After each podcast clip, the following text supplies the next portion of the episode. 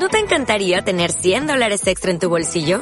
Haz que un experto bilingüe de TurboTax declare tus impuestos para el 31 de marzo y obtén 100 dólares de vuelta al instante. Porque no importa cuáles hayan sido tus logros del año pasado, TurboTax hace que cuenten. Obtén 100 dólares de vuelta y tus impuestos con 100% de precisión. Solo con Intuit TurboTax.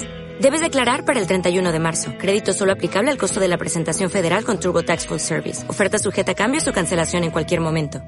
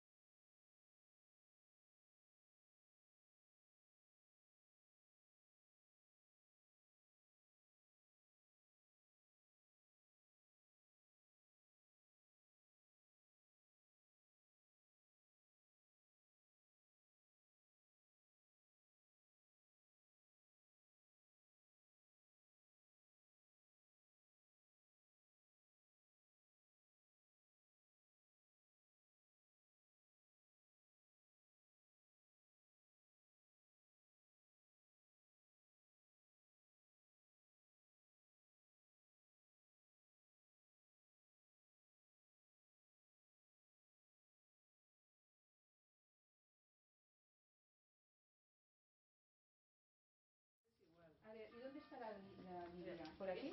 Bien, Sí, un poquito la garganta sigo, pero bueno. Lo Vale. mando aquí para aquí. Ah. Mi garganta no está muy bien, pero bueno. ¿Tiene- Tengo paracetamol, ¿quiere? Ya estos tengo ahorita encima dos. Bien, pues buenas noches a todos. Es la, bueno, es la sesión que tenemos este invierno, bueno, otoño, verano, no lo sabemos, ¿no? Con el clima como está, ni verano, ni otoño, ni invierno, ni nada de nada. Un día hace frío, otro hace calor. Pues bienvenidos, tenemos esta sesión, las fechas han sido modificadas. Por un lado yo modifiqué porque se me interfirieron en unas actividades que tengo. Por otro lado me pidieron que cambiara una fecha. Bueno, ha sido un, ajuste y creo que están... Este día tenemos el tema que ustedes ven acá, la yoga de la Kata Upanishad. La semana que entra, el viernes tenemos, el sábado tenemos el taller sobre el cuidado de la mente y las emociones en el, en el tránsito al más allá. Dura todo el día, de las 10 a la 1, una y media y de 4 a 6, 6 y media, una cosa así. Eh, el lunes tenemos el siguiente tema que es la muerte en el en México prehispánico, o en el mundo prehispánico, algo más o menos. Y después hasta el día 20 de diciembre, que es sábado, tenemos la última sesión, que no me acuerdo del tema.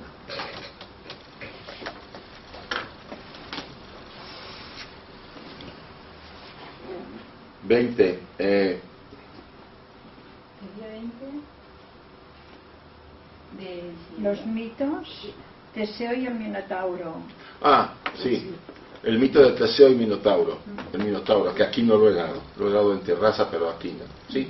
Sí, sí. Sí, sería la, la cuarta sesión de los cuatro eventos que normalmente están formadas las sesiones. Entonces, más o menos les digo porque sí se cambiaron las fechas y este incluso al, al estar mandando algunos avisos al- al- se- por error se puso otra otra otra fecha, pero está bien. Sí. Sí, está bien. Está bien. En castellano está bien. Sí, en castellano sí, eh, pero como todos hablan castellano y catalán, pues no creo que haya problema. Y además el lunes no puede ser 20, No, el 29, 20 no, no. forzosamente es sábado. ¿no? Eh, perdonen que esté chupando algo, pero es que la garganta no la tengo muy bien. ¿m? Entonces, eh, también quería comentarles que este quizás sea la última sesión que dé, eh, si las cosas van como lo tengo planeado y la vida no dice yo cambio las cosas y tú te muevo todo, eh, yo me voy a la India a finales de, enero, lo que significa que yo estaría ya, pues probablemente el contrato es de tres años, pero bueno, nunca se sabe tampoco, tampoco puedo decir me voy a quedar tres años, porque tampoco puedo eh, pueden pasar cosas. ¿eh? Ya he visto que hay mucha gente, y sobre todo en la India, por las cuestiones del clima y cosas que pueden ocurrir, pues uno cambia. Pero en principio me voy tres años a la sede de la sociedad a colaborar con el presidente, el nuevo presidente de la sociedad, Tim Boyd. ¿eh? La necesidad de, de hacer cambios muy fuertes es muy grande. Y no hay gente, y los hindúes son muy duros para dejar que lleguen voluntarios, pero ahorita estamos tratando de llegar. Porque pues ellos quieren dar que le den trabajo a la gente de allá. Pero bueno, eh, la idea es estar allá. Yo vendré de todos modos el verano porque no, no voy a aguantar 50 grados y 100 de humedad, la verdad. Ya lo aguanté una vez y fue la locura. Entonces yo me vendré acá como por pues, el verano, bueno, un mes o dos pasamos, junio, julio. Ya, buscare, ya buscaremos, aunque fuera sea fuera del horario normal, se puede hacer en julio, se puede hacer cuando sea. Pero en julio ya no tienen acá actividad, ¿no? Pero este año hemos hecho. ¿Sí? Sí, porque se puede hacer como decir, mira, a mí me va bien estos días, y aunque sean de la misma semana o un día a la semana o alguna cosa así, pues se hicieron actividades este verano. Incluso en, en agosto se hicieron. Bueno. O sea que yo creo que no te podemos dejar de tener, No. si se puede de alguna manera.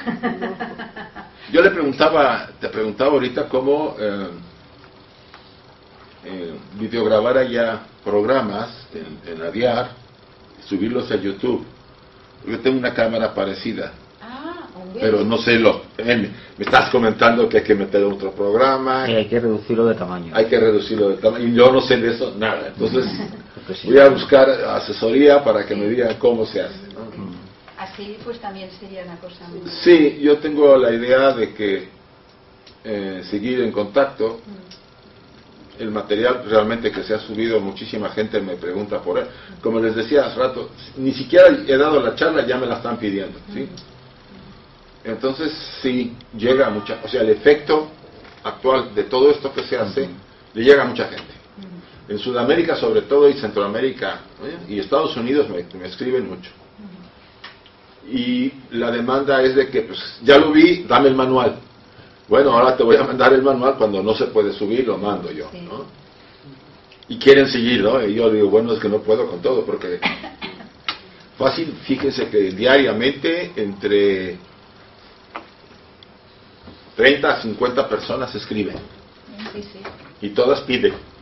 Y hace pues cuatro años ¿eh? que estamos... Sí. En cuatro años ha habido...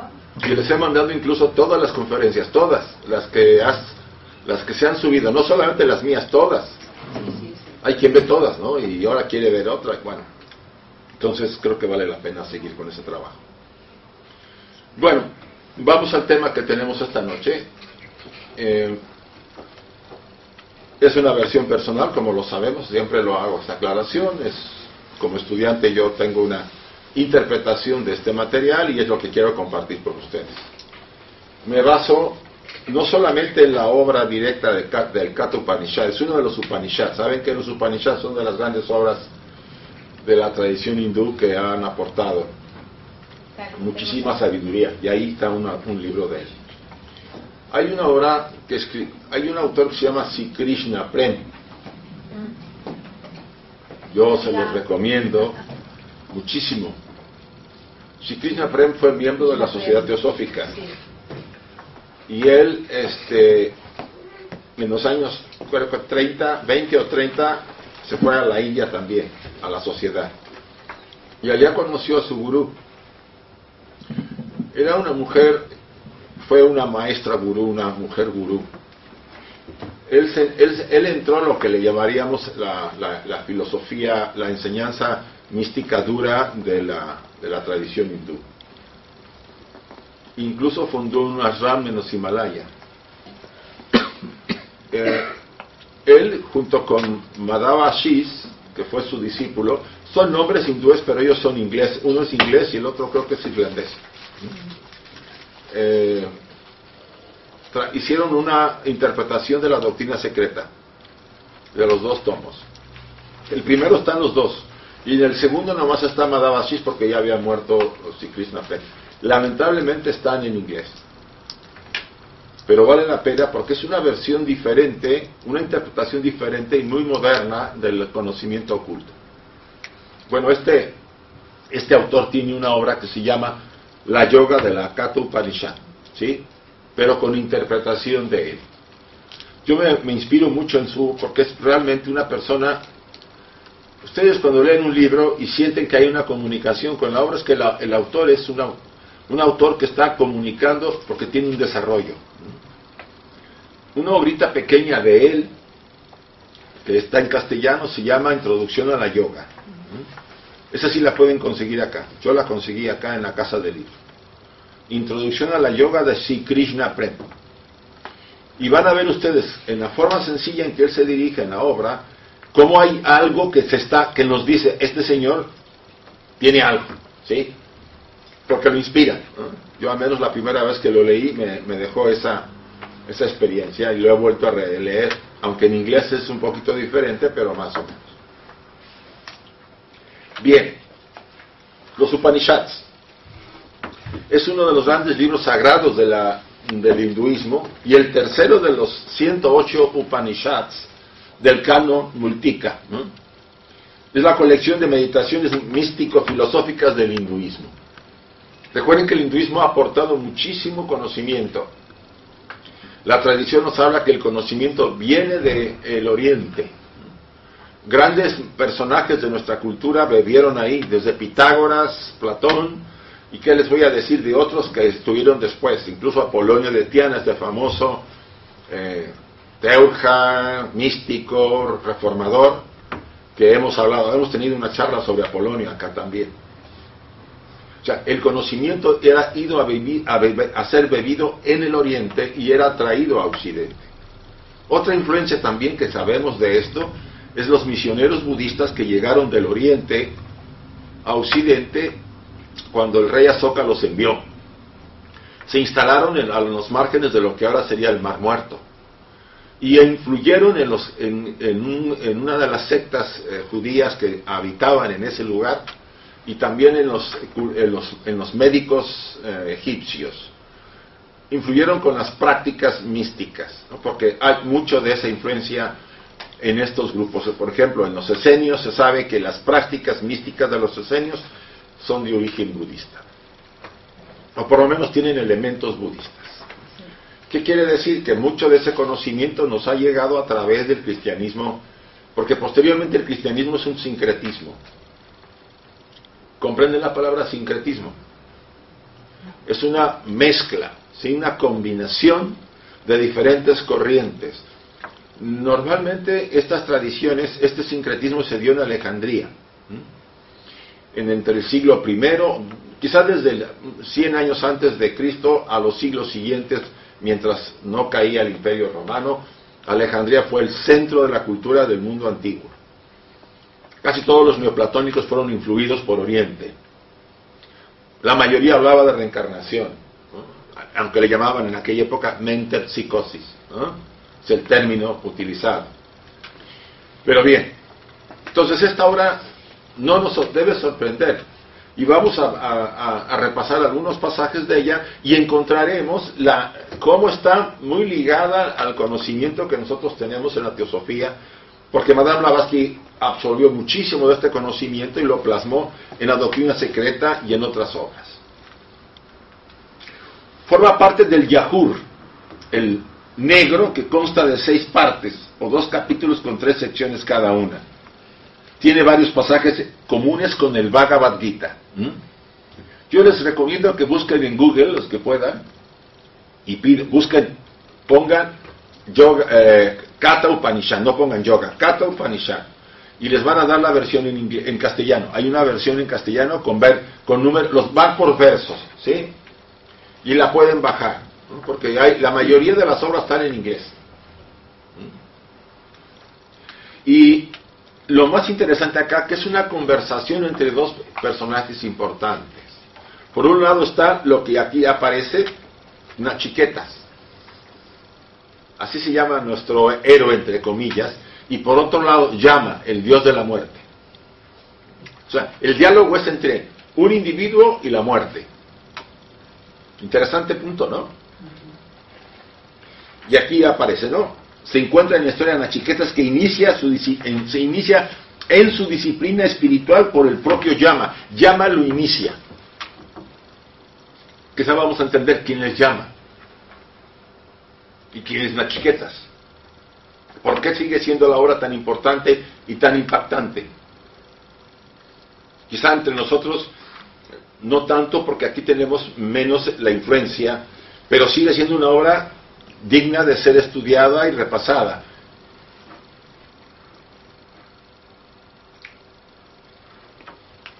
Vamos a empezar con la historia. El padre de Nachiqueta se llamaba Bajrasa, que significa el que alimenta la fama del alimento que incrementa la fuerza y la energía espiritual. La palabra Rabasa significa fuerte sonido, algo que es. El padre tenía necesidad de hacer, de llevar a cabo una ofrenda, pero los animales que había conseguido eran animales, como viene en la historia que viene narrada en su material, muy, muy flacuchos, muy en muy mal estado. Entonces, eh, el padre le pide a las chiquetas que vaya a buscar la, animales para poder hacer una ofrenda a las divinidades, ¿no? al sacrificio. Y la chiqueta está desesperado para convencer a su padre que está deprimido porque no puede hacer otra cosa para poder tener una mejor ofrenda. Y es cuando él decide transitar a, ir a, buscar al más allá, a, a Yama, el dios de la muerte. Pero aquí nos detenemos en el Padre. Aparece aquí como un tradicional ortodoxo hindú. Esto significa que puede ser históricamente la, religión exotérica, la tradición acerca del poder que sostiene el universo, que ha sido escondida y usada por generaciones. El hombre de baja raza habla y actúa en la relación esotérica. Por un lado está el padre, que le gustan los rituales, que, que invierte mucho en la energía, en el, en el conocimiento, en que la gente se dé cuenta de este conocimiento, de que él también sabe. Déjenme decir. Y es más, hace hasta, en algunos momentos, hace un poco de, exhibición. Pega gritos o fluye. ¿Saben a quién me recordó? A los a los ah, no, a los fariseos. A los, a los ariseos. Fariseos, fariseos. fariseos. ¿Se acuerdan que los acusan de ser sepulcros blanqueados? Porque siempre andaban vestidos y hablando de la enseñanza, de la enseñanza de la Torah, y se ponían, se pegaban los versículos y hacían muchísimas y golpeándose constantemente entre el público para que vieran que eran muy religiosos. Me recordó mucho a, cuando yo leía este, esta parte de, la, de los Upanishads, ¿no? Un personaje que quería influir en la gente, que quería ser reconocido, que quería que lo vieran y que le encantaban los rituales y el conocimiento.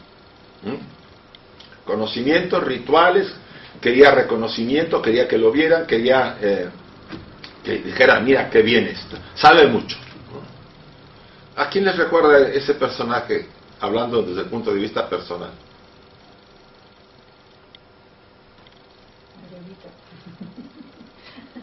a la personalidad. La personalidad. No quiere que la gente lo vea. No quiere que nos reconozcan la posición que tenemos. recuerden que las claves de una obra, se, Madame Blavatsky insistía, las obras tienen siete claves. Aquí podemos ver claves de varios tipos. Pero la más interesante que yo quiero explorar es la clave, vamos a decir, desarrollo, de psicológica, psicológica relacionada con el desarrollo espiritual. Todos somos buscadores. Pero no podemos eh, eh, obviar que tenemos que una personalidad que que vive en el mundo, que quiere, yo no digo que ustedes, pero la mayor parte quiere reconocimiento en el mundo, ¿o no? Que digan, miren, aquí estoy, yo existo. Eso es lo más, lo mínimo. Pero además queremos triunfar, tener éxito, y si se nos va la mano, queremos poder, dinero, ya saben lo que está pasando ahorita en el mundo, por personalidades de este tipo. Bueno, todos tenemos algo de ello. Vamos, no podemos negarlo. Estamos encarnados en trajes de carne que a su vez demandan ciertas cosas y nos obligan a, ir en esa línea en cierta manera. Además del pasado, las encarnaciones pasadas nos han creado ciertas tendencias. Y muchos de nosotros, perdón, a pesar de que las queramos limar, pues están ahí. Es muy difícil decir, quien esté libre lance la piedra. Yo, por lo menos, no me atrevo. Porque aunque la vigilo y puedo estar observando cómo me comporto, a veces se me, se me, se me chisporrotea y cometo uno de mis errores, que es muy frecuente. Entonces, hay una parte, el padre en las chiquetas es un padre, en la historia, ustedes pueden leer la leyenda o la historia de los Upanishad, sería un padre religioso, bondadoso, que eso nadie se lo quita, pero muy metido en qué? En los rituales, en el reconocimiento, etcétera, etcétera. Nuestra personalidad, que no podemos evitar. Y que hay que ir puliendo. Y en realidad, eso, ustedes y yo, a pesar de toda nuestra problemática, estamos siguiendo lo que más o menos veremos más adelante, lo que se llama el sendero gradual. ¿Se acuerdan cuando vimos el tema del budismo? El Buda hablaba de dos de dos enseñanzas.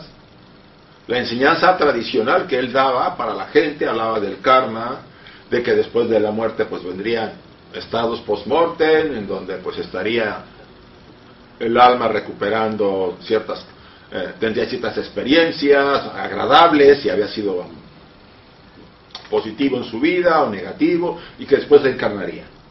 Esa es la enseñanza para la gente en general, para el pueblo. Pero él tenía otra enseñanza, la segunda vía, para los que estaban preparados para poder entender y aceptar el vacío, de que no hay nada que sostenga este cosmos, que todo es un vacío. ¿Por qué hacía esa división? Como el Maestro Jesús la hizo cuando dividió a sus discípulos entre las enseñanzas que le daba al pueblo con parábolas y a ellos les daba el, el conocimiento de el Padre. ¿Por qué hacía esta división? tanto el Maestro Jesús como otros autores. ¿Por qué lo hacen? Pregunto. ¿Por qué creen? Porque no estaban preparados. Porque no estaban preparados. Porque la conciencia de la mayor parte de la gente, y no es por hacer despectivo, sino la mayor parte de la gente, la madurez de la mayor parte de la gente es pequeña. Somos como niños. ¿no? Y el niño se dedica a jugar y quiere cosas sencillas, no quiere cosas complicadas, no quiere que le pongan disciplina, no quiere que le hagan hacer cosas que no sea su rango de comodidad. Por eso a temas de este tipo la gente le rehuye, porque va a cuestionarle su estructura y su modus vivendi. No le gusta a la gente que le vengan a decir que está viviendo un sueño, está viviendo en su matrix y no quiere salir de ella. ¿Sí? A nadie nos agrada que nos lo digan. Pero entonces si no nos agrada, ¿para qué nos metemos a querer mejorar? Tampoco está mal eso. Ser mejor individuo, mejor ser humano está muy bien. Pero reconozcamos que tenemos una actitud un poquito difícil de, de aceptar, de resistencia a mayores pasos en este sendero. Por eso hay pocos místicos. Poca gente se libera. La mayoría preferimos, a pesar de que hacemos afirmaciones y realmente llevamos vidas equilibradas, preferimos seguir viviendo en este movimiento polar, ¿no? De, dualidades, ¿no? Porque mientras estemos en este plano de, llevados por los sentidos y los pensamientos, estamos, estamos colapsados por las polaridades. No, no nos, nos sujeta la personalidad. Pero ¿quién es Nachiquetas? Nachiquetas es el espíritu rápido que se encuentra en todas las cosas en el fuego latente en la madera, no, no percibido por los sentidos y ahora el espíritu que da vida que es opuesto a, a, a su padre. Es aquello que está en nosotros, que es que superior, el yo superior, el yo divino. Yo no diría que sea el yo divino total, es el yo superior. Es lo que ustedes y yo tenemos de sutil. Influye en nosotros, sí, por eso estamos acá. Por eso hay personas que cuando vean este material les va a interesar seguir investigando, porque ya están las chiquetas usando la terminología de, los Upanishads, influyendo en sus vidas, como en el cristiano cuando está influyendo el Cristo. ¿ah? Ya tiene más devoción, hace cambios verdaderos, o el budista cuando el Buda está influyendo a través de sus enseñanzas. En realidad el Buda en ese sentido no la enseñanza no es así, porque el Buda lo que menos quiere es estar presente. ¿eh? Está, en el budismo el tema de las personalidades está muy alejado de lo que consideramos en Occidente. Entonces, Nachiquetas es aquello volátil, aquello sutil en nosotros, aquello que, que, nos, que se eleva hacia lo superior. Por supuesto, el Padre, otra vez, también representa la tradición, la ortodoxia, como ya lo dije, la religión devota y siempre las formas externas. Estamos hablando de la personalidad. Ignorando lo verdadero significado de que las formas son solo vehículos contenedores. Este punto de que las formas son vehículos contenedores es bastante importante también. La mayor parte de nosotros, yo creo que casi toda nuestra vida, si no parte de nuestra vida, estamos tan identificados con el traje que creemos que somos qué? El traje. Tan identificados que eso hace que siga prevaleciendo la polaridad, la dualidad. Porque si yo estoy identificado con esto, yo me separo de qué? De ustedes. Es lo que llamaba Madame Blavatsky en una de, no sé si en la voz del silencio, el gran anatema, la separatividad, el sentirnos separados. Entonces, por un lado, mis deseos profundos, la influencia de las chiquetas, vamos a hablarlo así, la influencia del yo superior en mí, ha hecho que yo trate de buscar un proceso de cambio, de ser mejor, de, seguir un camino. Pero por el otro, y esa es la paradoja, mi estructura tiene tanto poder en mí que qué? Que me tiene sujeto. ¿Sí? Me tiene sujeto porque me sujeta por los sentidos. Cuando yo abro los ojos hacia el mundo, las cosas que me agarran, los objetos, las personas, empiezo yo a generar pensamientos, a, tener, a desear cosas que son naturales porque un traje físico necesita vivir en este plano. Entonces, ese, ese sendero es muy difícil, dice los Upanishads. Ese es el sendero directo. Es casi un milagro la persona que lo puede seguir. No digo que no lo hayan encontrado algunos. O sea, el sendero directo es complejo. Cerrarme a los sentidos del mundo y controlar todos los pensamientos no lo hace cualquiera. Mientras estamos acá, estamos sujetos a la, a la fantasmagoría, a la, a la ilusión, a la matrix que este mundo nos produce. Y es difícil abstraernos de eso. Eso lo representa todo el padre de Nachiquetas. Y el conocimiento de que todos los sacerdotes tradicionales perseveran la forma sin mucha inconveniente y sin mucha inconveniente práctica. O sea, lo que importa es la forma y no la práctica. Lamentablemente eso nos ha llevado a lo que tenemos ahorita. Y al, y al hablar así hablo de todas las tradiciones.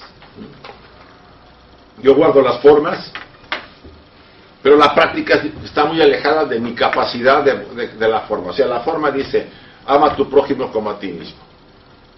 La práctica es que muy diferente, muy alejada, lamentablemente. Y no es que vayamos a señalar a nadie, porque si yo señalara a alguien me tendría que señalar a mí primero. Pero es la influencia de la estructura que tiene tanto poder, a pesar de que yo quiero realmente si yo escudriño en muchos de nuestros, de las personas que las conocemos y vemos que somos buen, son buenas personas y tienen deseos de crecer, encontramos una parte muy poderosa que hace que, que caigan en esa parte de identificación y de, y de querer tener cosas. O sea, no le estoy diciendo que va a ser fácil. Para nosotros se nos hace muy es como un deporte criticar a los demás. ¿No lo se han fijado en la televisión en estas últimas semanas? Sobre todo estas últimas semanas, eh, pues por un lado el chico este, el pequeño no sé qué, y el otro, la pobre mujer esta, que la sacaron de su casa, que no lo puedo hacer, no me parece, bueno, no lo puedo entender, y de repente, eh, en otro caso, bueno, hubo otra, otra cosa que, que también me llamó la atención, y es como un juego, ¿no? Es como, como, como viviéramos en un, en, una, en un mundo medio, medio loco, medio raro, ¿no? esas cosas son más importantes que esta pobre mujer. A, mí me sorprende, ¿no? Que, hayamos caído en este juego, ¿no? Pues eso es la personalidad. Y este juego entretiene a la gente. Nos entretiene. Nos entretiene. Bajas Rabasa se olvida de qué significa el sacrificio, dando sus posesiones con mucha ostentación. Aunque no siempre lo encuentra conveniente, comprometido con algunos y haciendo gran show con grandes voces inadecuadas, como ya lo dije. Esto nos puede llevar a entender que la obra está hablando a la parte de que a todos los seres humanos, incluso a los padres, al padre, a la personalidad. Pero con tratando de incluir a que nosotros despertemos a chiquetas, a lo sutil, o nos acerquemos a ello, que es lo que todas las tradiciones buscan. Esa parte volátil nuestra, parte superior, que requiere para estar en contacto una mente serena y una purificación en nuestra vida. Es obvio que la religión nace de la profundidad de la psique, no del no de personaje que acabamos de ver. Y sus elementos racionales son por una parte una parte de su contenido total. Nachiquetas es el naciente espíritu siempre respirando en las oraciones de los Upanishads. Dice de lo irreal, condúcenos a lo real, dice de los Upanishads. De lo irreal, tan frecuentemente mencionado. ¿Qué quiere decir? que este mundo es que... Yo digo que es irreal, pero lo vivimos como irreal. No, eso es lo que quiero que ustedes vean. Teóricamente sí, pero prácticamente no. O sea, es que si no, es que si no, no tendría ninguna fuerza tampoco. Yo entiendo que todos estamos de acuerdo en la afirmación, ¿o no? Esto es una irrealidad, es un sueño. Disculpen. Pero estamos acá y esto que es irreal, ¿qué, hace? Ejerce sobre mí que mucho poder. Simplemente, bueno, queremos comer. El traje dice, quiero comer. Se acabó la, irrealidad y la ilusión. Quiero, vuelvo al mundo de la... Me vuelvo a zambullir en este aparente, esta aparente irrealidad que me exige algo. Porque mi, la estructura con la que yo vivo está hecha del material de esta ilusión. Y si ese material responde al mundo en que vivo, demanda lo que el mundo quiere alimento y sustento, y todo lo demás que sabemos. Entonces, de ahí que hay muchas cosas que intelectualmente ustedes y yo aceptamos, como la fraternidad famosa, como el no mentir, que son valores, y a la hora de la hora nos falla horriblemente. ¿Por qué? Porque aunque yo estoy de acuerdo, mi traje y su estructura y sus tendencias dicen otra cosa. ¿Sí? o en ese momento yo no vigilé y ¡boom! salió pues una mentira para evitar un problema. Yo apenas acabo de caer en una, aunque no quería, pero caí. No obliga, no porque quisiera, porque me obligó una circunstancia y, yo me sentí después mal y ha generado problemas porque sabía que iba a generar un problema. No es una cosa del otro mundo, pero me va a generar problemas. Eh, me dijeron que en lugar de poner en mi nombre que estoy en, trámite de pensionista, me dijeron, no, pon que sigues trabajando. No, que estoy pensionista. No, tú pon eso, porque si no se va a complicar. Ahora se complicó porque puse lo que puse. Entonces digo, bueno, señores, esto es así. ¿Sí? Vean en qué minucia se puede caer y cometer un error y después se convierte en un, en un problema. También en, lo místico, también en el místico que busca el antiguo sendero estrecho y doloroso este es Nachiquetas, el que se sacrifica, el que está presente en todo aquello que significa disciplina, control de la estructura, disciplinar la estructura, purificarla, mantenerla limpia, serenarla, equilibrarla. Ese es nuestro yo superior, que constantemente está insistiendo en que hagamos ese sendero. Rada significa fe, nuevamente la palabra eh, que tiene que ver con el nombre. pero nunca confundirla con lo que entienden en las religiones esotéricas que son creencias ciegas acompañadas por las dudas. La fe de la religión exotérica con sus esperanzas y dudas. Mucha gente tiene, dice que tiene fe, pero cuando está cerca de una experiencia y la, por ejemplo, el tema de la muerte. ¿Cuánta gente que ha tenido, que tiene fe y que se ha mostrado toda su vida devota y entregada, cuando viene la muerte, ¿qué le pasa? Pues le falla todo. Pues ¿dónde está la fe? Porque de que hay un mundo mejor después de morir, que, esto no, es, no se acaba, que todo... Eso es lo que dice la enseñanza, ¿no es así? Cristiana, ¿no? ¿Por qué nos falla ahí? Porque era una fe, estaba sujeta con qué? Con alfileres. Y cuando viene realmente la, que vamos a perder la estructura, y la estructura que tiene su propia inteligencia empieza a producirnos temor, porque ya tiene miedo. Los elementales que construyen esta estructura son inteligentes, están vivos. Y cuando ven que se está acabando, que el traje se va a desaparecer, ellos producen, tienen miedo y ese miedo no nos comunica porque yo estoy identificado con el traje, por muy místico que yo me sienta. Ahí yo demuestro si realmente he estado o no he estado preparado, o habiéndome preparado toda mi vida para realmente dar ese paso. Porque ahí es donde mostramos. Recuerden que en el campo de la administración hay un tema que se llama incidentes críticos. ¿Qué es un incidente crítico? Un evento complicado que se le pone al que va a entrar a una empresa para ver cómo lo resuelve. Por ejemplo, tienes una, una caldera, tiene tanto de presión, no tiene ahorita agua y está subiendo la presión. ¿Qué haces? Oh, estoy inventando algo, ¿eh? Si sigue la presión alta, ¿va qué? ¿Qué haces? Pues en ese momento serenarte primero y después utilizar tu experiencia para qué? Aflojar, abrir y cerrar. ¿Estaremos así antes de irnos?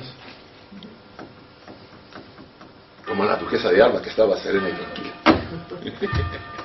ya que está de moda. Por supuesto, ese era el otro factor que yo mencionaba. Se ha gastado muchísima tinta y propaganda, que yo no niego sus, sus cualidades a esta mujer. Pero lo más importante es esa mujer que se queda sin casa. Y que la sacan. La verdad. Somos un poco especiales. ¿eh? En realidad hablo en general, no me refiero a nadie. ¿eh? Bien, querido niño, le dice llama a Nachiquetas. Hay dos tipos de experiencias e impulsos. Ya le está dando, ya él llega, le pide a, a Llama que le enseñe y está presente frente a él. Llamadas reyas y preyas. Son palabras en sánscrito que no, no encontré la traducción, por eso las dejé así. Las cuales afectan por igual al individuo. Los primeros liberan y los segundos nos atan. Yo, yo podría decir tendencias, tendencias que nos liberan y tendencias que nos atan.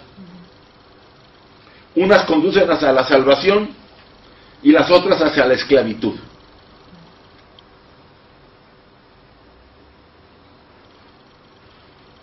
¿A la esclavitud de quién? De la materia. De la materia, del cuerpo. ¿A qué están esclavos? ¿A qué estamos esclavos? A ver, ¿a ustedes a qué se sienten esclavos? Algo que me comenten. Alimentos. A las necesidades. A las necesidades. Mientras tengamos traje físico, tenemos necesidades, ¿o no? Perdone, pero sí. Comer, dormir, hacer el sexo, etcétera, etcétera. ¿O no? Es que no podemos evitar ciertas cosas y hay que reconocerlas, no vamos a pecar de irnos al extremo. O sea, hay ciertas necesidades, ¿o no? El móvil es una necesidad. No. Ya me la inventé. Depende. En cada momento hay una necesidad diferente. Pero vivíamos hace 30 años sin móviles y, y la vida seguía. Era diferente. Sí. Lo que quiero decir es que hay cosas que son básicas necesarias para sobrevivir en este plano y hay cosas que hemos generado y yo no digo que no den servicios, estoy aparte de, eso, ¿no? Y yo al móvil le reconozco muchas cosas. Pero hemos ido creando cosas ah, extras que nos mantienen más que, más esclavizados, más sujetos y controlados. Piénsenlo. Y no digo que ustedes, porque yo puedo usar un objeto, mientras ese objeto no me posea, yo no tengo problema por un móvil. Ya se ha dicho siempre, si yo tengo algo o alguien o una persona, estoy con esa persona, la amo, la disfrutamos los dos, pero sé que algún día a terminar yo no estoy apegado. El apego nace de que yo no quiero perderla, de que nunca se va a acabar y de que yo no quiero que se vaya. Y entonces empezamos a sufrir porque algún día en este universo finito se acaba. ¿O no es así? Se acaba el móvil, se acaba la pareja, se acaba la comida, se acaba todo. Quizá por eso vale tanto, porque todo se acaba. Le decía Yama, si tú sigues el camino de los preyas, te alejarás completamente de la realización de las más altas metas del hombre. El camino de los reyes puede ser discernido solo por el intelecto puro, por Viveka. Acuérdense de la, introducción de la obra de A los pies del maestro de, Krishnamurti. Quien no tiene discernimiento, ¿qué? Está perdido. Entre lo importante, de lo menos importante, o de lo no importante, pues es más fácil. Pero entre dos cosas importantes ya cuesta. Pero ningún estudiante que se diga a sí mismo seriamente buscador puede fallarle el discernimiento y si le falla tiene muchos problemas. El discernimiento es básico para discernir entre lo que realmente es verdadero y lo que no es verdadero para mí, para mí.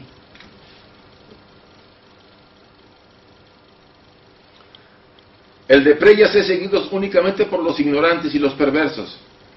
Vidya, eh, te revela el camino de los reyes, mientras que Aditya, la ignorancia, te hace caer en las preyas.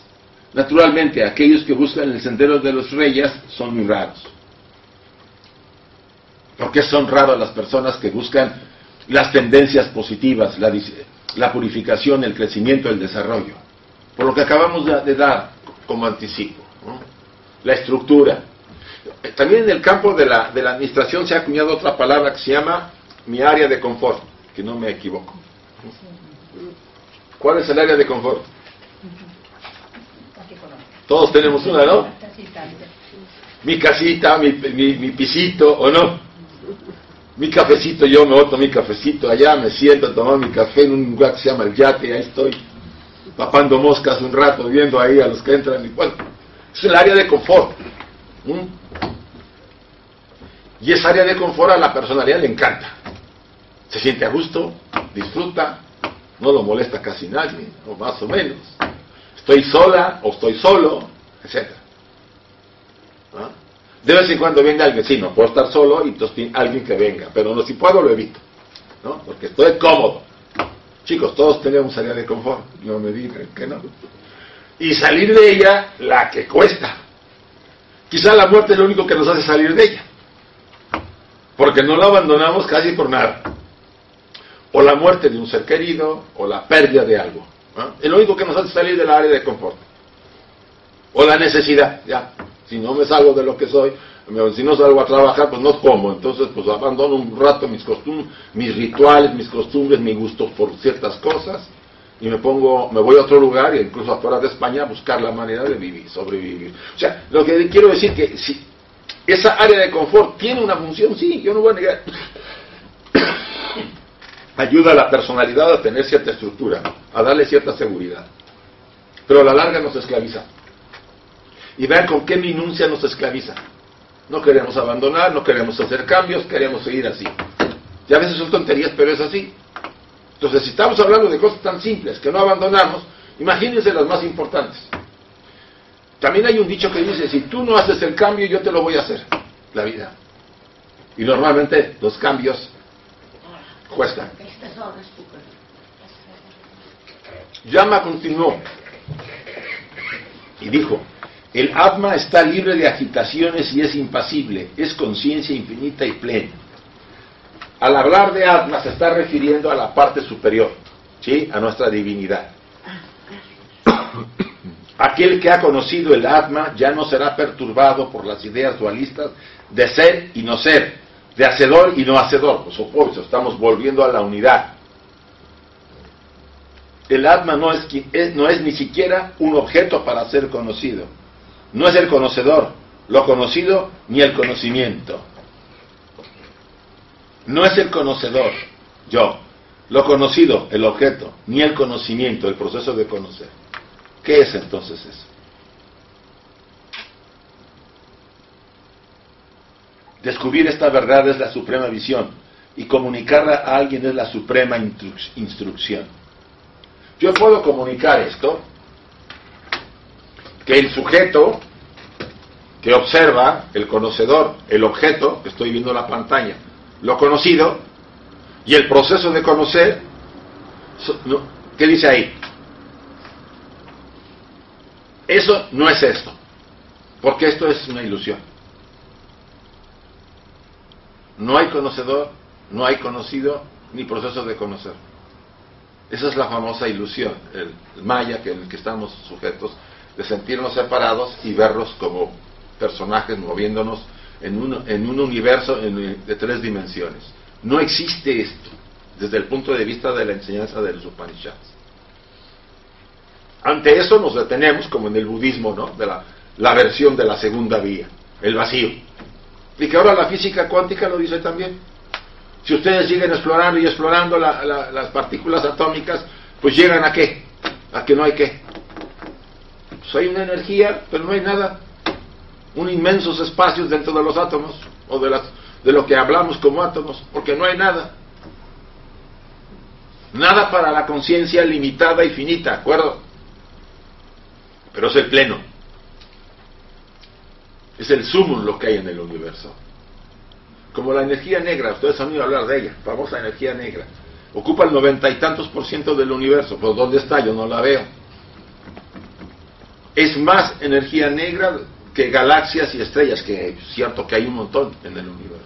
Pues esa energía negra, mis sentidos no los pueden percibir, por eso todo ahorita es una hipótesis.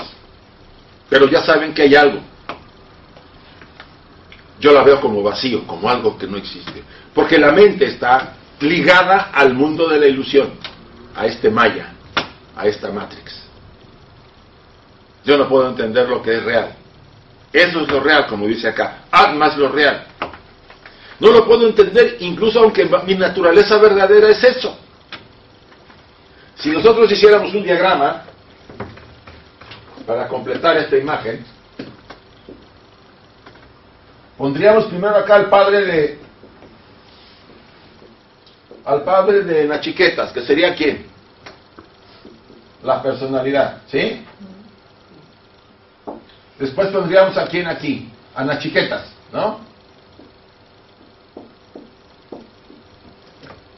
Y aquí vendríamos, aquí vendría quién, Llama, el, el instructor, el dios de la muerte, Llama, Nachiquetas.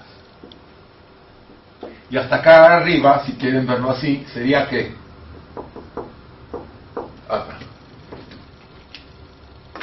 Utilizando de alguna manera la construcción modélica de la, de la enseñanza teosófica. La personalidad, envuelta en su mundo, en realidad, Bajasrara, el padre, pues vive en su mundo personal, muy cómodos, con su espacio de comodidad, etcétera, etcétera, influido por Nachiquetas en algunas ocasiones, poco, pero lo influyen. Pero estamos hablando que aunque esta parte de nosotros está embebida en su mundo, ya ha hecho algo para que, que Nachiquetas esté que actuando y recibiendo enseñanza de la parte superior. Llama acá, si Krishna Prem dice que llama, que es el dios de la muerte, también es nuestro qué? Lo divino en nosotros, el maestro divino. ¿Cuándo es nuestro maestro y cuándo es el dios de la muerte? Pregunto. Cuando él se convierte en el instructor interior, el famoso maestro interior que tanto Blavatsky ya nos habla en algunas de las cartas, los maestros que dicen, primero busca a tu maestro interior y si es necesario aparecerá el maestro que tú necesitas. ¿Quién es él? ¿Quién es Llama realmente? ¿Por qué Llama actúa como Dios de la muerte al principio con las chiquetas? ¿Y por qué después se convierte en su instructor? Pregunto. Llama también el que detenta el poder de darnos el karma. Él es el que nos da las dosis de karma que ustedes y yo hemos recibido toda nuestra vida, desde que nacimos. Él sabe la dosis que podemos aguantar, que puede aguantar él, la personalidad. Y la va dando según el programa y el proyecto de mi vida. Por la, va pasando el tiempo y va soltando lo que sí puedo aguantar. Él tiene el poder de vida y muerte en nosotros. Es llama cuando nosotros estamos perdidos en el mundo, aferrados a, a creer que esto es real y que lo demás no es verdadero. Y es el maestro interior cuando nosotros nos damos cuenta, sin abandonar el mundo, porque vivimos en el mundo, que lo que es, verdadera naturaleza está en otras dimensiones, en otros estados de conciencia. Ser del mundo, estar en el mundo, pero no ser del mundo, decía el maestro. Podemos entender esa frase ahora. Yo estoy acá, tengo a baja raza porque es la personalidad, la necesito para estar acá, para seguir aprendiendo, pero mi verdadera naturaleza no es de este mundo. Y para que yo entienda eso y me dé cuenta, debo seguir la enseñanza, como en este caso su Panishad recomienda, la guía que da, le da llama a Nachiquetas.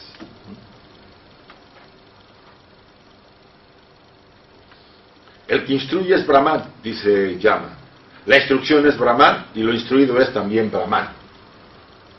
Me acordó, me recordó el pasaje cristiano cuando Pablo dice, nosotros hemos emanado de aquello, vivimos en eso y volvemos a eso. O sea que nunca hemos salido de Dios. Vamos a término Dios, que no me gusta, pero lo vamos a poner así. ¿Sí? Nunca hemos estado fuera de Él. ¿Por qué nos sentimos solos? ¿Por qué la gente se siente sola y anda desesperada por buscar una pareja o prender un radio en los bosques cuando en el bosque vas a oír el, bosque, no aprender una, una estación de radio? Porque la relación entre la personalidad y una chiqueta se está que rota. Se siente esta persona desligado de su naturaleza verdadera.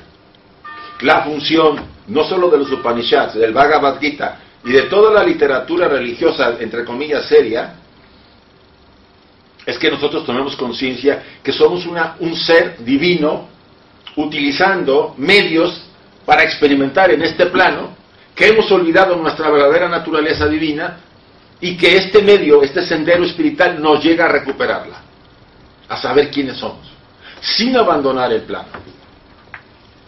¿Mm?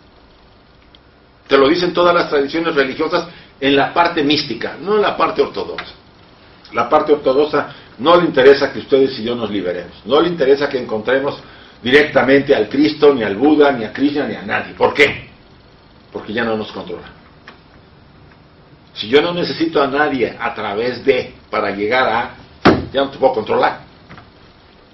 Por eso a los místicos nunca fueron vistos bien, y menos en el cristianismo. También en el Islam ¿eh? les, les daban duro a los sufís.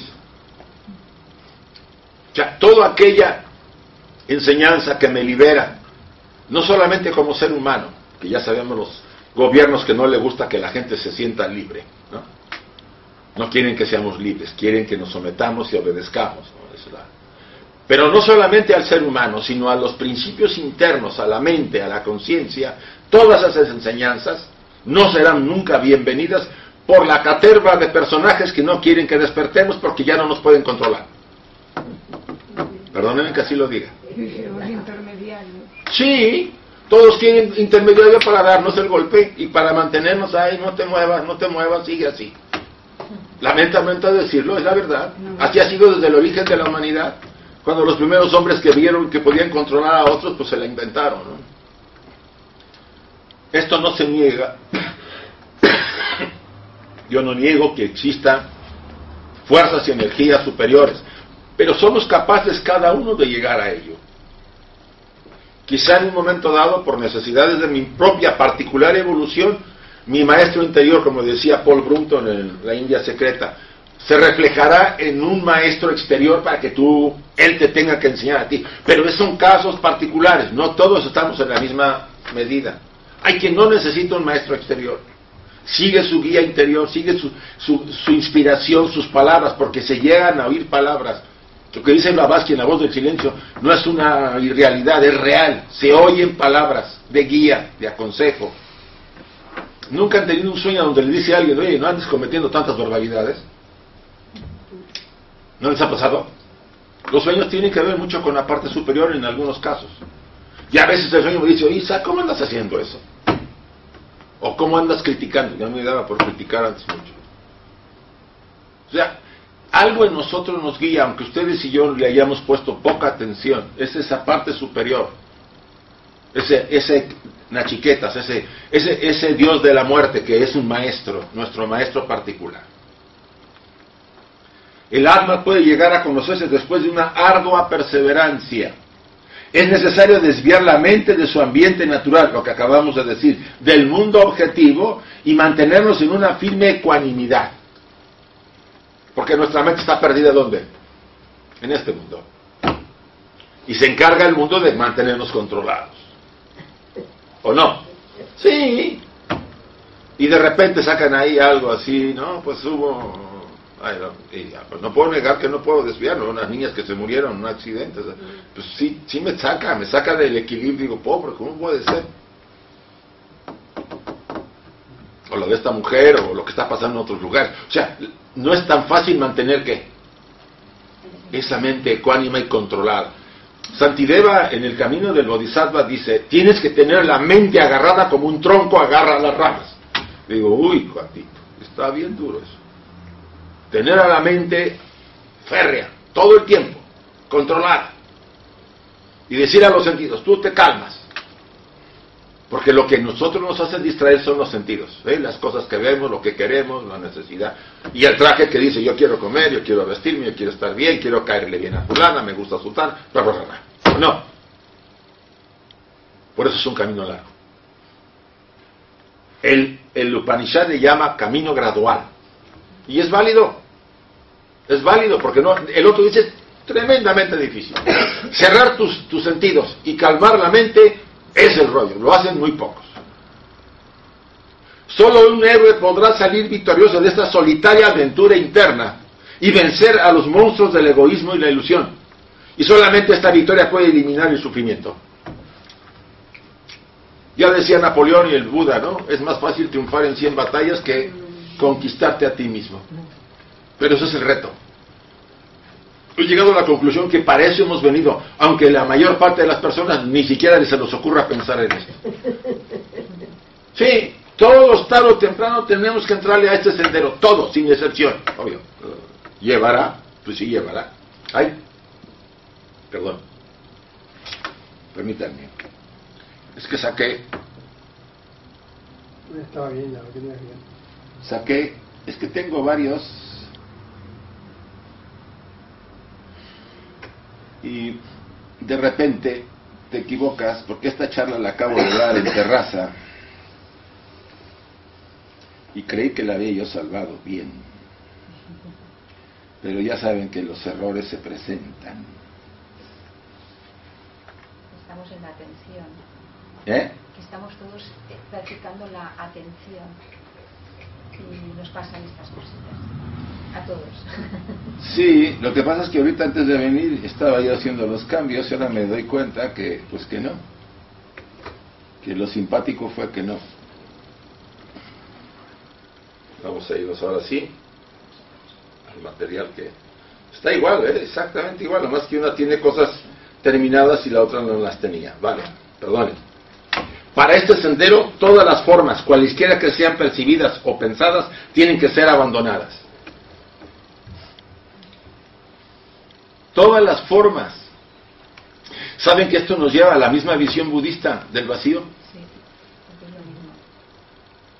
Y me recuerda a Krishnamurti. ¿Por qué? No lo sé.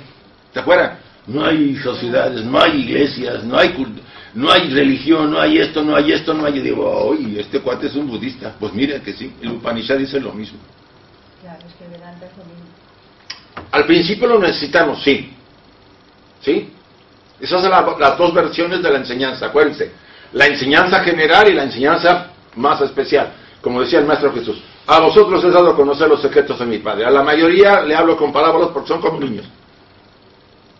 Para este pequeño grupo sí le puedo enseñar eso. Para la mayoría no. Algún día llegará, de acuerdo, pero por el momento no llega. Porque se te puede voltear, dice, y es un peligro. Y convenimos cuán casi imposible es para nosotros se recomienda el sendero gradual que acababa yo de decir, donde la experiencia trascendental de la vida es transmutada por el fuego secreto. ¿Quién es el fuego secreto? Vean la imagen que tienen las chiquetas alrededor en su, en su escritura. ¿Qué está rodeando lo que? De llamas. Él, él, las chiquetas es el fuego secreto. Él va quemando todas nuestras experiencias, quemando, las va transmutando, las va transformando. Lentamente. Siempre que estemos centrados en que todo lo que hacemos está dedicado a mi Dios interior, a mi, a mi maestro interior. Todo lo que hago, como lo, hay muchos pasajes en el budismo y en el cristianismo de los místicos, ¿no? Todo está dedicado a lo divino. Es la aspiración de, de Xi Aurobindo. Ah, también, también, estoy de acuerdo. Ya recordé más o menos. Total. Todo es total, todo lo debo, todo te lo entrego. Como dice el Gita, el uno externo está siempre presente incluso en la más trivial experiencia de la vida. Porque si estamos dentro del uno, si participamos de él, si somos él, si estamos en él, ¿cuándo puede desaparecer el uno? Jamás. No solamente está dentro de nosotros, está afuera, está en todo. Somos él. Somos el uno ignorando que lo somos. Eso, eso es. Somos el uno ignorando Y el Maestro Jesús le decía a sus discípulos, dioses sois si no os dais cuenta, usando la terminología de dioses. ¿Ah? No se preocupen. ¿Sí? Eh, que es lo sorprendente. Y mucha gente se escandaliza cuando oye esas palabras. Y algunos sacerdotes se las brincan. ¿Por qué? Porque no saben cómo explicar. Eso es vanidad. ¿Cómo vanidad? Entonces, si, lo- si, esa, si esa obra era una obra inspirada, ¿por qué está ahí entonces en la Biblia? Porque en realidad estaban diciendo una verdad muy grande. Ah, quizá las palabras que pudieron haber sido de otra manera, pero dice, dioses sois y no os dais cuenta. En este camino cada acto, todo pensamiento y toda emoción es dirigida hacia nuestra, una figura e- emanada del maestro interior. Pueden devocionar al, Cristo, pueden devocionar al Buda o al ser que ustedes consideren elevado. Lo importante es que le dediquemos constantemente a eso, si no le quieren poner nombre también, todo lo que vivimos, sentimos, actuamos y deseamos. Esta devoción con ese poder, al poder supremo, tarde o temprano nos conduce al verdadero portal de este sendero y de realización. Y ahí se va quemando toda esta cantidad de cosas que nos mantienen aferrados acá.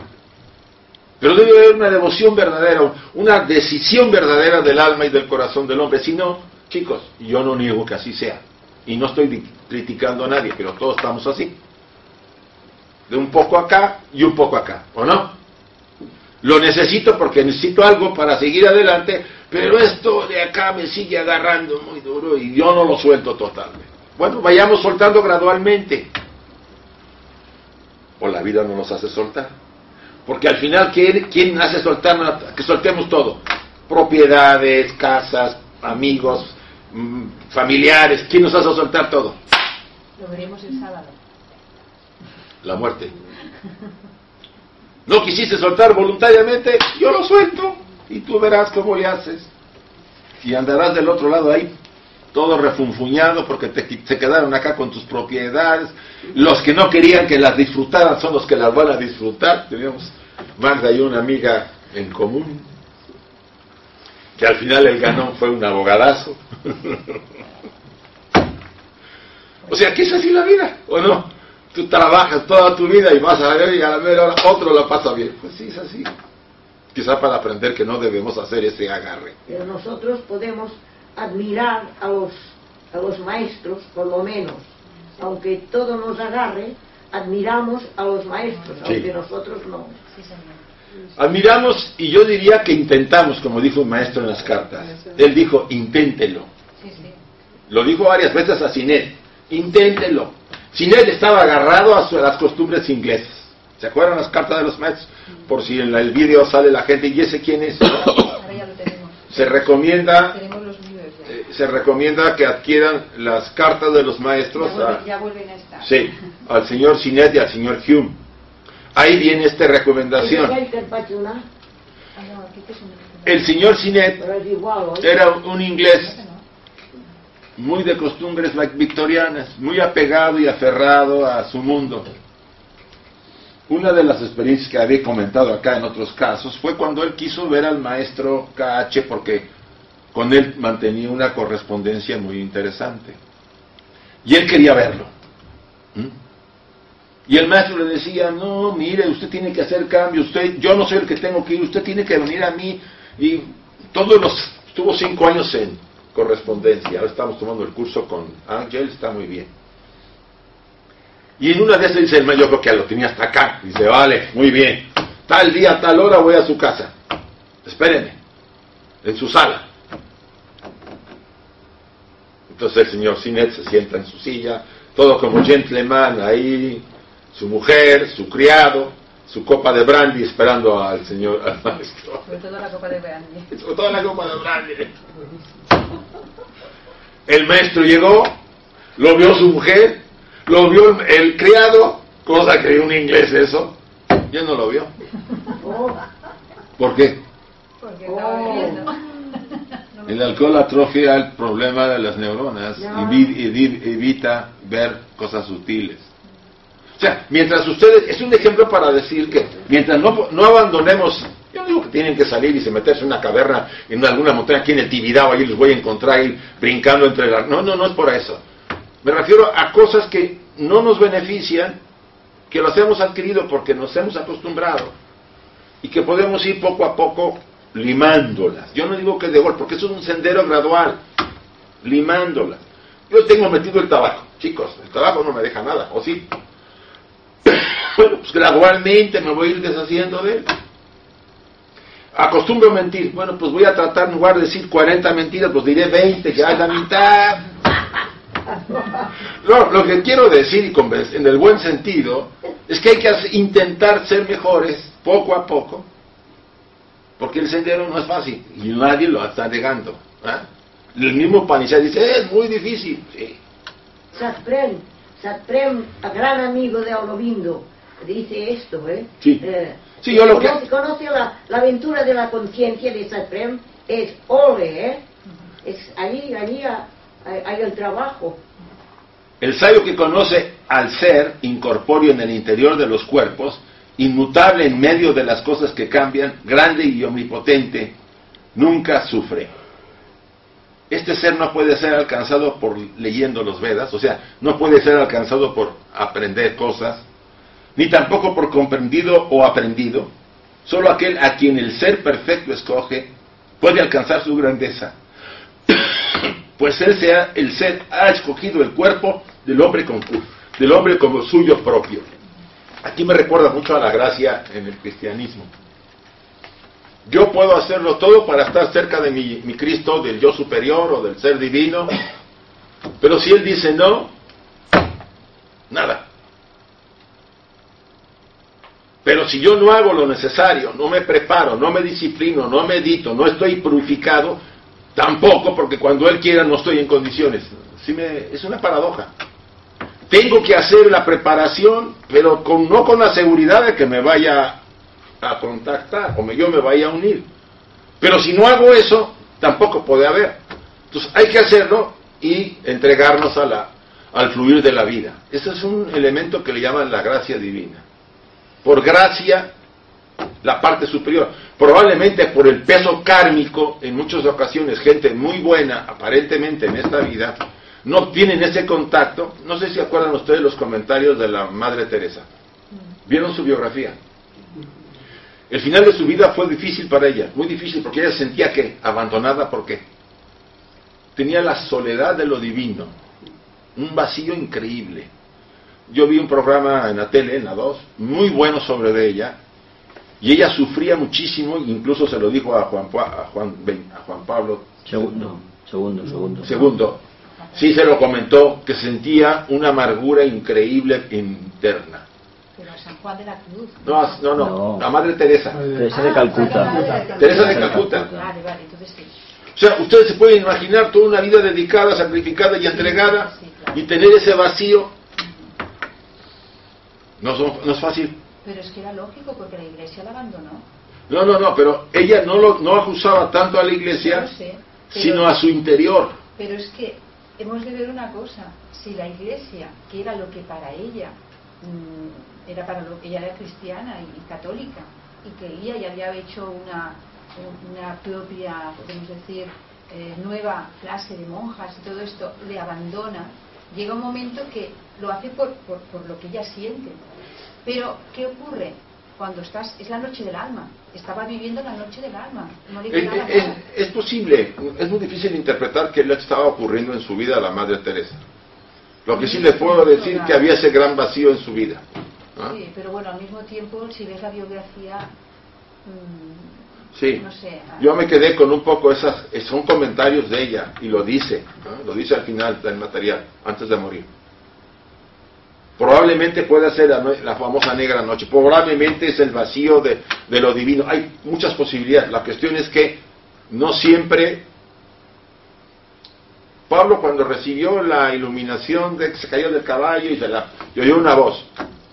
Ustedes dicen, un hombre que acababa de casi, casi, bueno, no lo mató él con sus manos, pero eh, recibió la ropa de este mártir cristiano eh, Bernabé.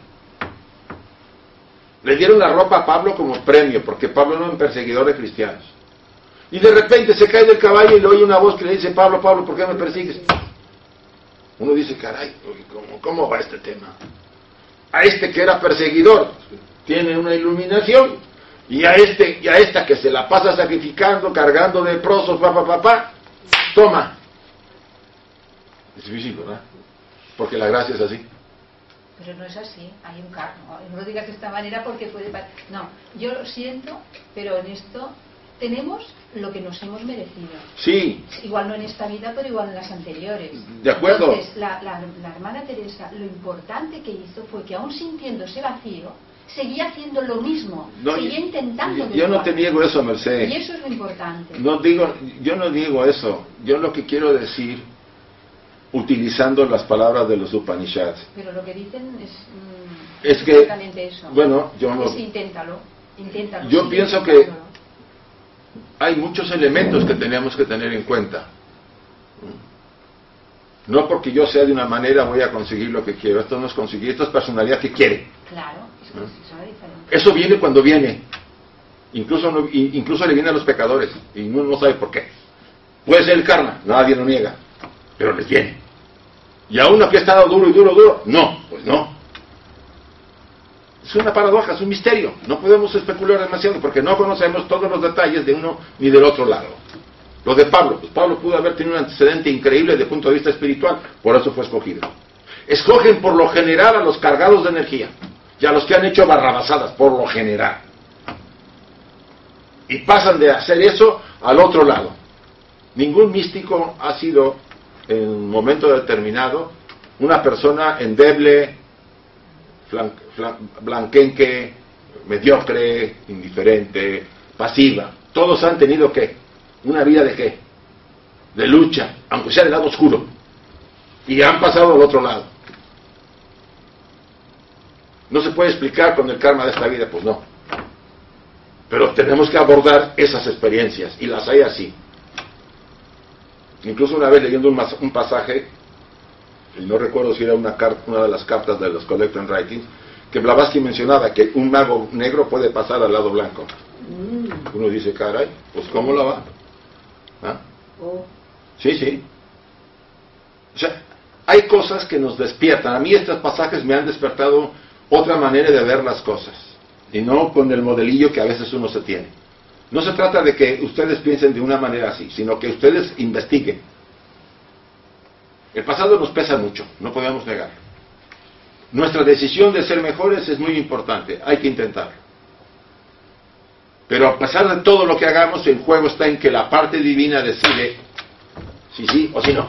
Pero es que la parte divina está dentro de nosotros. Por eso, Es que, es que creo que hace falta decir eso. no, no, está. No, no, que todo- nosotros. No, no, esa parte superior Es la que tiene Es la que decide, el disco duro. ¿sí? Y decide para acá o decide para acá. Claro. Por mucho que la personalidad pueda hacer y deshacer. ¿ah? Y puede ser que a, a la vista de nosotros no lo entendamos. Eso sí. ¿no? ¿Por qué Pablo, siendo perseguidor, le dieron? ¿Y por qué a la Madre Teresa toda una vida sacrificada, que tiene su valor, pero no tenía sus dudas? Y otros místicos también, ¿eh? no son los únicos. Yo he oído de varios otros trabajos con gente que, cuestionaba y tenía muchas dificultades. Para quien no se separe, pero quien no se separe de la maldad, ni, para- ni permanezca tranquilo y sumiso, jamás alcanzará el ser, ni siquiera mediante el conocimiento. Por mucho que sepamos, chicos, eso es muy importante. Por mucho que tengamos erudición, no es suficiente. ¿Ah? No es suficiente. Nos comentaremos, como dicen, en un papagayo que habla y que dice cosas, pero que internamente sigue siendo como cualquiera. Y de esos ejemplos tenemos así. Quizás son los que más nos han dañado. Porque la gente se deja impresionar por el conocimiento de, la- de- de los personajes, ¿no? Una autoridad en esto. Sí, pero fíjate en su vida. ¿De qué sirve que seamos autoridad en algo si nuestra vida es todo lo contrario? Conocer el ser que se sienta en el carro. Conoce el ser que se sienta en el carro. Su cuerpo es el carro. El intelecto es el auriga y la mente son las riendas. Esto se parece a la simbología de, de Platón. Los sentidos son los caballos y los objetos de los sentidos, dos caminos que, que aquellos tienen que tomar. Cuando el Ser Supremo está en perfecta unión con el cuerpo, los sentidos y la mente, los sabios, llaman a este estado la dicha suprema. O sea, cuando la estructura está en armonía y en equilibrio, la estructura va hacia dónde? Hacia el Ser Supremo. Y la persona es dichosa, feliz, como decía el Dalai Lama. Todos tenemos derecho a ser felices, porque nuestra esencia, Ananda, es felicidad pura. La esencia superior, la que estamos hablando, Atman. Todos. ¿Por qué no conseguimos esa verdadera felicidad? Ese estado verdadero de equilibrio y armonía. Porque hay un desajuste entre las estructuras que todos tenemos. El que no comprende y cuya mente, las rendas del caballo, nunca están sujetas firmemente, jamás podrá dominar los sentidos.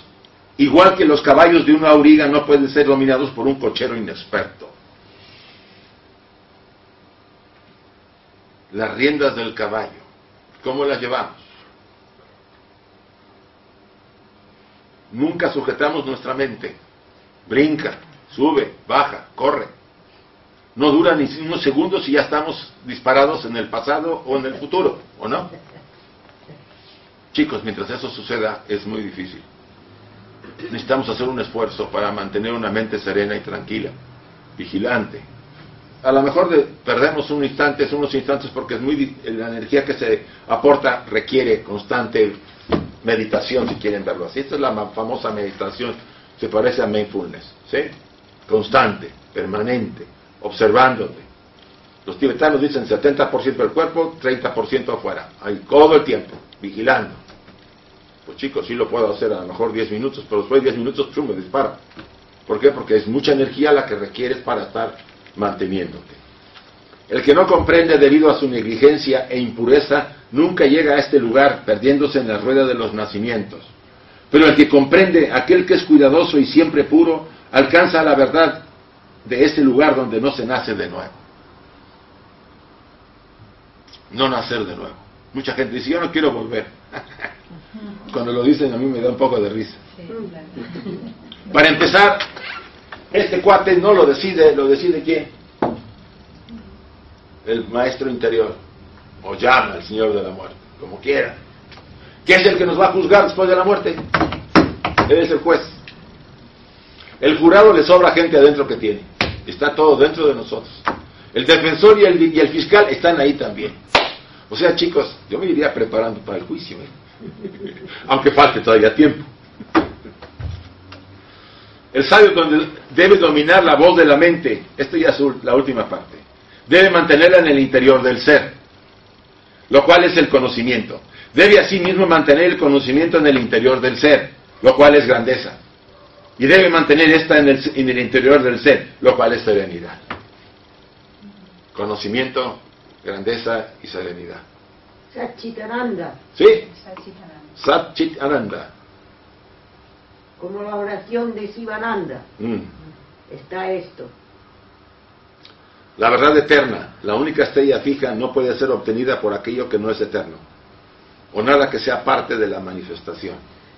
Simplemente, Upanishad acá no va directo. Nada que sea manifestado puede obtener lo eterno. Eso nos deja qué? Fuera.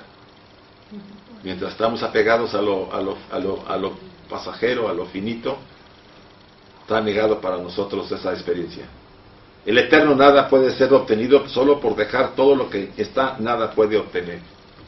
La nada no obtiene nada. La única manera de estar en el eterno es que, no siendo nada. Pasar desapercibidos, indiferentes a todo, sin apegos, sin debilidades, sin gustos ni disgustos. O sea, todas las polaridades se tienen que fusionar en la unidad. Chicos, ese sendero es el más canijo necesitamos ir en gradual, lentamente, puliéndonos cada vida. Esa es la enseñanza de los Upanishads, no sé si me falta una, sí. Des- Desordenado por el uso de las capacidades en lo efímero, podemos ir construyendo el altar para que el fuego de nadie. Esto nos fortalece para prepararnos para el final ataque con la soledad. El fuego de nadie, el fuego de lo eterno, porque no es nadie para nosotros. Fíjate qué bonito. Lo que estabas diciendo de la Madre Teresa nos lo está diciendo aquí. Esto nos fortalece para prepararnos para el final ataque con la soledad. Sí. Es que hasta que no llegas a ser lo máximo, no puedes tener un- un- una cosa de estas, porque no lo puedes resistir. Y por eso está la noche del alma. Pero claro, mm, lo importante es qué has hecho durante tu vida, qué has hecho. Y es un referente enorme una persona como ella. ¿A cuántas Ella y otros. Madre mía. Pero no puedes negar que tú te puedes cuestionar esas experiencias, Claro, ¿no? Como pero lo de- sigues haciendo. Es que la virtud, fíjate lo que decías antes del maestro, que decía, inténtalo, inténtalo, inténtalo. Y eso es. O sea, Sí. que aunque estemos eh, tropezando, sigas intentándolo, sigas manteniendo. Eso es la fortaleza más grande que puedes tener, la más grande de todas. Avanzar directamente a lo que es ma- inmanifestado tiene grandes dificultades, por eso el sendero gradual, ¿sí? Directo es muy difícil. Para los que están encarnados, nosotros. El secreto está usar la acción para obtener la que la inacción. Un ejemplo. Una acción sin inacción. Yo voy a la casa de alguien a ayudar. Me entrego, me sacrifico por la persona porque le necesita. Y no espero nada, ni siquiera las gracias. Es una acción que tiene que inacción. Porque de nuestra parte no hay nada que, que, que espere nada. El bien por el bien mismo, el amor por el amor mismo. ¿Sí? Eso es parte del proceso. No es fácil porque hemos sido condicionados a que si doy algo me tienen que ¿qué? dar algo a cambio. Entonces, insisto, el sendero es lento, pero tenemos que ir intentándolo.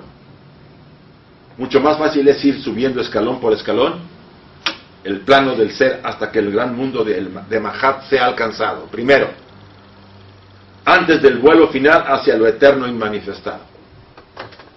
O sea, primero a lo manifestado, a la estructura que conocemos, que esta es la enseñanza del Buda y también de los Upanishads, el sendero gradual. Para cuando estemos ya fortalecidos podamos ¿qué? acercarnos a la verdadera enseñanza, a lo inmanifestado, a lo eterno. Esto lo han comprendido. Las religiones tradicionales siguen, entre comillas, el sendero gradual. Lo que pasa es que la parte eh, ortodoxa es muy complicada porque evita que ustedes y yo demos pasos. Es más, no quiere. Porque entre menos se liberen, más los controlan.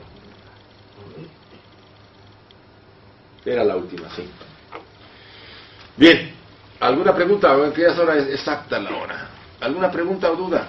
Yo creo que cuando tú hablas de que sabemos que el camino es irnos sin maleta. Eso lo sé. Está muy bien. ¿Eh? Sin maleta, tiene bien, está bueno. ¿Eh? Pero no obstante, si encarnamos, es por algo que tenemos que hacer. Sí, La misión. Yo creo que aparte de nuestra evolución, o sea, digamos, irnos liberando de la maleta, yo creo que también tenemos un compromiso con el lobo planetario, sí, sí. que él también lo necesita para algo. Porque nada, tú sabes que nada se hace en la creación por, al- por nada, se hace por, por algo, por necesidad de uno al otro. Siempre hay, un, digamos, una, un trabajo entre uno y el otro. ¿sí? Campo espiritual con el campo físico.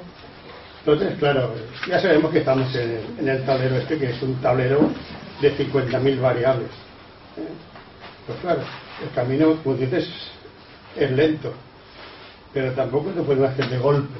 No, no, no. Porque en este momento, si todos lo hacemos de golpe, al logo planetario lo dejamos perdido, porque no necesitan algunos. Más que logos planetarios, tú no puedes pasar de la primaria a la universidad. Exacto. Tienes que recorrer todo un proceso para despertar. Por eso es gradual, por eso es escalón por escalón. Y a pesar de que llegues, como dice acá, al plano del ser, es solamente la primera fase para que después estés preparado para la etapa, para el vuelo final, a lo eterno inmanifestado. Que también sigue trabajando. Sí, lo que quiero decirles a ustedes en este comentario de los Upanishads, y que algunos comentarios son de Sri Krishna Prem, ah, es que tenemos la gran oportunidad, decía Sri Krishna Prem, el ser humano es el único ser en este planeta que es capaz de llegar a lo eterno. Y eso no quiere decir que los animales no tengan inteligencia, y probablemente más de la que nosotros suponemos, pero no están en la condición de llegar a lo supremo, como lo estamos nosotros. ¿eh? Claro, ellos tienen su posibilidad, pero nosotros tenemos las condiciones para hacerlo. ¿Y qué estamos haciendo? Perder el tiempo. Yo digo que, como acabas de decir, No el hay varios elementos que están de por medio.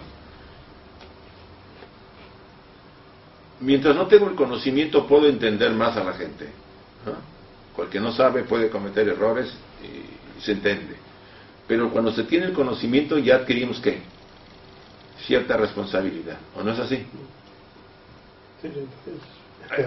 Es peor porque ahora ya sé que las prácticas o actitudes o conductas que estoy manifestando, que antes las hacía cuando no sabía, pues ahora pues tienes que pensártelas dos veces antes de seguir haciéndolas, ¿o no? Me iba yo de casa a matar animales, bueno, pues estaba de moda, aquí se mató mucho tiempo cosas como en todas partes del mundo, pero ahora que ya sé, me voy de casa. Empiezo a pensar, o no, no es así.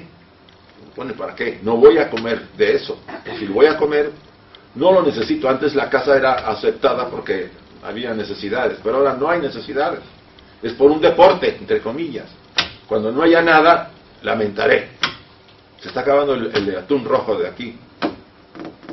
La sobreconsumo no lo va a poder sustituir. Se va a perder. Y en 10 años dicen los... Olvídense del pescado la mayoría.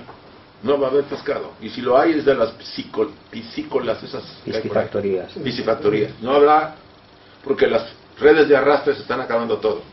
Están destruyendo todo el mar, la parte inferior, corales, te lleva todo. Entonces, yo entiendo que hay cosas que es parte de la ignorancia humana y todos estamos en eso, porque tal vez somos ignorantes. Pero si yo ya sé y tengo conocimientos, chicos, debo hacer algo, ¿o no es así? Por lo menos intentarlo buscar la manera que este mundo sea mejor, por lo menos mi mundo, ya si no puedo andar haciendo otro mundo. Pero el hecho que yo me centre en ser mejor, estoy influyendo en otras personas. Como decía Krishnamurti, si usted- cambia, cambia el mundo. Esta enseñanza, como otras obras que hemos repasado y analizado, van en la línea de qué? De hacernos conciencia y de despertar, que aunque sea gradual, que aunque sea complejo, tenemos que intentarlo porque lo divino está en nosotros, siempre ha estado, y estamos contenidos por eso. Y no nos damos cuenta que el ser que nos acompaña siempre, está a la puerta. Solamente espera que algún día con el corazón en la mano y sinceramente toquemos a, a ella para que nos las abra. Mientras sigamos embelesados en las figuras de este mundo, tardará. Espero que algún día lo hagamos todos. Muchas gracias.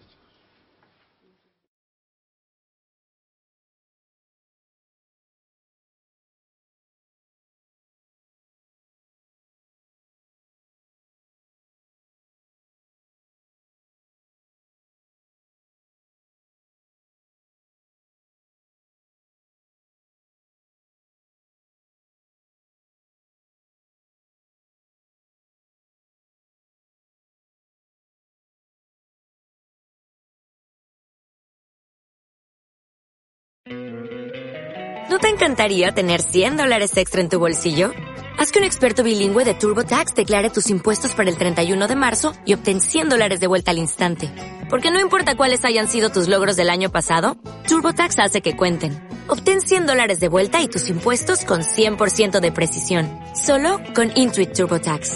Debes declarar para el 31 de marzo. Crédito solo aplicable al costo de la presentación federal con TurboTax Full Service. Oferta sujeta a cambios o cancelación en cualquier momento.